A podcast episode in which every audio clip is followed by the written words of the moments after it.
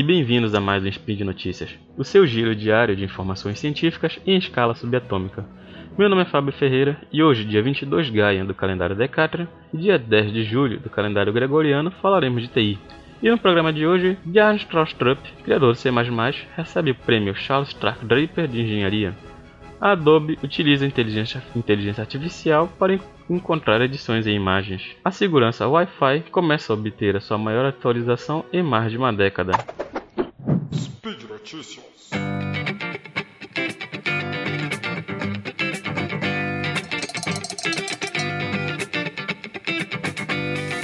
A National Academy of Engineering concedeu o prêmio Charles Stark Draper de Engenharia deste ano a Bjarne Stroustrup por conceituar e conceber a linguagem de, de, de programação C++. É, o prêmio anual de 500 mil dólares é concedido a engenheiros cujas realizações beneficiam significativamente a sociedade.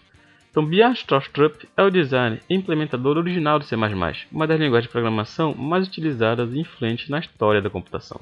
Após seu lançamento oficial em 85, ele orientou sua evolução através de sua pesquisa, também lançou muitos livros e artigos acadêmicos e populares e também trabalhou na padronização ISO da linguagem. O C++ é uma linguagem baseada em C que fornece mecanismos de abstrações gerais e flexíveis que podem ser mapeados direta e eficientemente no hardware do computador. Essa linguagem revolucionou a indústria de software, permitindo que diversas técnicas de desenvolvimento de software, incluindo a programação orientada a objetos, o gerenciamento geral de recursos fossem implantados em escala industrial. O C++ permanece entre as linguagens de programação mais utilizadas, com aplicações em programação de sistemas de propósito geral, comunicações, computação gráfica, jogos, interfaces de usuários, sistemas embarcados, sistemas financeiros, aviônicos, computação científica e outras áreas. Sua influência e as ideias que ele iniciou e popularizou são claramente visíveis muito além da comunidade C++.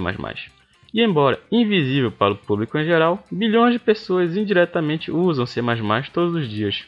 Essa linguagem está difundida em sistemas computadorizados em praticamente todos os lugares, desde mecanismos de busca do Google, assim como a maior parte da infraestrutura de suporte do Google. As partes de comunicações dos smartphones também estão escritas em C++, bem como muitos dos sistemas de telecomunicações que, se conectam, que os conectam. C++ é a chave para muitas ferramentas da indústria do cinema e os níveis mais elevados dos softwares dos rovers da superfície, que estão na superfície de Marte hoje em dia também utilizam a linguagem. Bibliotecas C++ fundamentam os, fundamentam os esforços atuais em inteligência, inteligência artificial, aprendizado de máquina e veículos autônomos.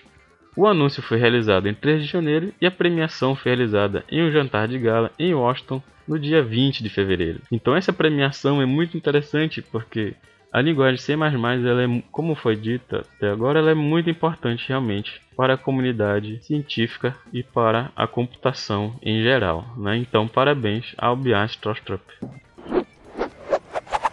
Como segunda notícia, nós falaremos agora sobre a Adobe utilizar inteligência artificial para encontrar edições em imagens, né? Todos os dias você deve se deparar com imagens ou fotos nas redes sociais, desde fotos publicadas por seus amigos até imagens ligeiramente modificadas para a produção de memes, né? Então, como todos os dias encontramos no Facebook e no Twitter.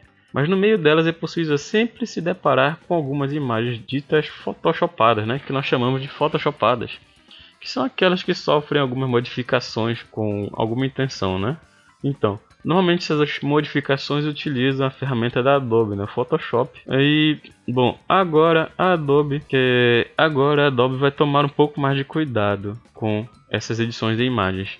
Que aqui nunca se deparou com a imagem daquelas pessoas super musculosas que, que não condizem com a pessoa real ou alguma imagem mais absurda, como por exemplo a do presidente russo Vladimir Putin andando em cima de um urso, né? Quem nunca viu essa imagem? Bom, segundo a Engadget, a Adobe está ciente de que a sua ferramenta é muito utilizada na disseminação das chamadas fake news. Por isso, os seus cientistas, em conjunto com pesquisadores da Universidade de Maryland, estão trabalhando em um algoritmo de aprendizado de máquina para identificar se uma imagem foi modificada ou não. A ideia é que, sempre que uma pessoa altere uma imagem, sempre deixa rastros, indicando que a imagem foi modificada. E hoje em dia já existem diversas ferramentas forenses para analisar fatores como iluminação, distribuição de ruídos e bordas a nível de pixel para encontrar inconsistências. Se uma cor estiver um pouco contrastante, por exemplo, essas ferramentas podem sinalizá-la. Mas a Adobe aposta que empregar inteligência artificial encontrará sinais de manipulação de maneira mais rápida e confiável. Bom, basicamente a IA procura por três tipos de manipulação: a clonagem, quando objetos são copiados ou movidos dentro de uma imagem, como, parte uma, como por exemplo partes de uma multidão duplicadas para fazer parecer que há muitas pessoas em uma cena, não é muito utilizado inclusive no cinema. Splicing, quando alguém mistura aspectos de, de duas imagens diferentes, copiando de uma imagem e inserido em outra, né? E remoção, como o nome diz, que é quando a gente remove algo de uma imagem. Bom, a equipe de pesquisadores alimenta um algoritmo com milhares de imagens modificadas, com o intuito de ensinar o que ele deve procurar. O algoritmo então é treinado para encontrar o tipo de manipulação utilizado e marcar na imagem a área modificada. Mas segundo a Adobe, estas técnicas ainda não são perfeitas e apesar disso, nos, nos dá mais possibilidades e mais opções de gerenciamento do impacto da manipulação digital, e eles potencialmente respondem à questão de autenticidade de forma mais eficaz. O intuito da empresa é aumentar a confiança e a autenticidade na mídia digital. Bom, é, é uma ideia muito interessante, principalmente hoje em dia que nós estamos enfrentando essa chamada guerra contra as fake news, né? E a Adobe vem agora com essa ferramenta que vai nos ajudar também a investigar se uma imagem foi modificada, né, para sabermos se ela é real ou não. Então, é uma pesquisa muito interessante está sendo realizada, né?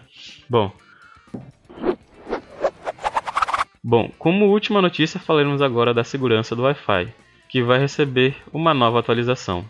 Em 8 de janeiro, a Wi-Fi Alliance anunciou o WPA3, o novo padrão de recurso de segurança Wi-Fi para usuários e provedores de serviços. Bom, os dispositivos Wi-Fi usam o mesmo protocolo de segurança há mais de uma década, o chamado WPA2, que são aqueles que você normalmente utiliza nos seus dispositivos Wi-Fi em sua casa. É, quando você insere uma senha no seu, no seu dispositivo, normalmente você configura essa senha no modo WPA2, que é o mais seguro que temos atualmente no mercado. Mas a Wi-Fi Alliance, que supervisiona a adoção do padrão, está começando a certificar os produtos com WPA3, como sucessor do WPA2, que está em uso desde 2002. O novo protocolo fornece várias proteções adicionais para dispositivos conectados via Wi-Fi. Uma grande melhoria, uma grande melhoria que torna mais difícil para os hackers decifrar sua senha e também limita os dados que os hackers podem ver mesmo depois de descobrirem a senha. Mas para o usuário não será muito diferente. Você ainda digita sua senha e se conecta à rede. Né? Então, para o usuário final não vai ter muita diferença e sim vai trazer uma maior segurança para a proteção dos seus dados. Né? A primeira grande novidade dessa nova, desse novo protocolo é a proteção contra ataques offline de adivinhações de senhas, que é quando o invasor tenta é, acessa os seus dados, captura esses dados, armazena esse fluxo do Wi-Fi em um outro computador e testa senhas repetidas vezes para ver se ele consegue uma correspondência e assim acessar esses dados. Bom, com o WPA3, os invasores devem fazer apenas um palpite contra esses dados offline antes que eles se tornem inúteis. Eles terão que interagir com o dispositivo Wi-Fi ao vivo toda vez que quiserem adivinhar. E com isso já torna mais difícil o acesso, uma vez que eles precisam estar fisicamente presentes e dispositivos podem ser configurados para proteger contra novas tentativas, né? Então você vai ter esse acesso para configurar contra novas tentativas no seu novo dispositivo. Outra grande adição do WPA3, conforme destacado pela Wi-Fi Alliance, é o sigilo antecipado. Esse é o recurso de privacidade que impede que dados mais antigos sejam comprometidos por um ataque posterior. Com isso, se o invasor capturar uma transmissão Wi-Fi criptografada e em seguida violar a senha, né, se ele passar ainda pela etapa anterior, ele ainda não conseguirá ler os dados mais antigos. Eles só poderão ver novas informações fluindo na rede. Bom, essas alterações se aplicam aos usos domésticos e pessoais do Wi-Fi. Mas o Wi-Fi para grandes empresas também sofrerá atualizações, mas com um conjunto diferente de proteções. Bom, essa proteção não vai ser ativada da noite para o dia como uma atualização, mas sim é, demandará ainda um, um tempinho para ser, é, ser ativada. Isso é um processo de alguns anos ainda, né? Então temos aí mais alguns anos para ativação desse novo protocolo. Primeiramente, você terá que comprar o novo roteador com suporte ao WPA3 ou esperar que o antigo seja atualizado para suportá-lo.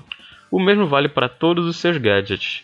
Você terá que comprar novos que suportem essa atualização ou esperar que os seus antigos sejam atualizados. Mas felizmente, os dispositivos que suportam o WPA3 ainda podem ser conectados ao, aos que usam o WPA2, que é o modelo utilizado atualmente para que seus gadgets não parem de funcionar, porque você trouxe algo novo para casa, né? Bom, é assim como o WPA2 também funciona para o WPA, que é o modelo mais antigo. O w, uh, modelos que usam o WPA antigo podem ser usados também com o novo modelo, com o modelo atual que é o WPA2.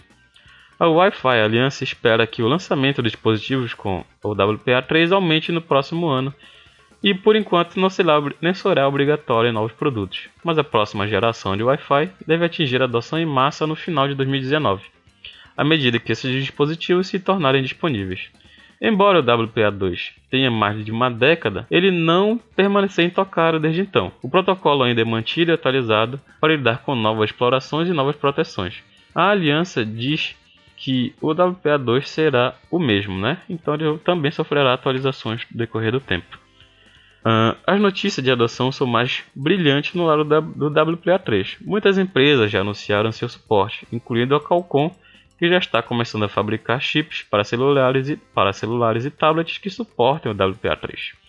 Bom pessoal, e por hoje é só. Lembre que todos os links comentados estão no post e deixe lá também seu comentário, elogio, críticas, declarações de amor ou beijos para a Xuxa.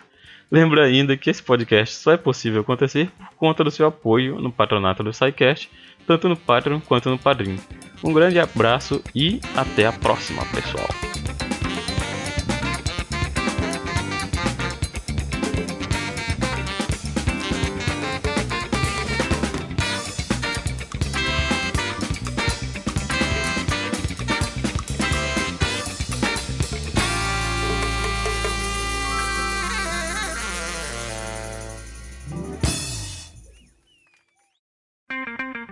Edição por Felipe Reis.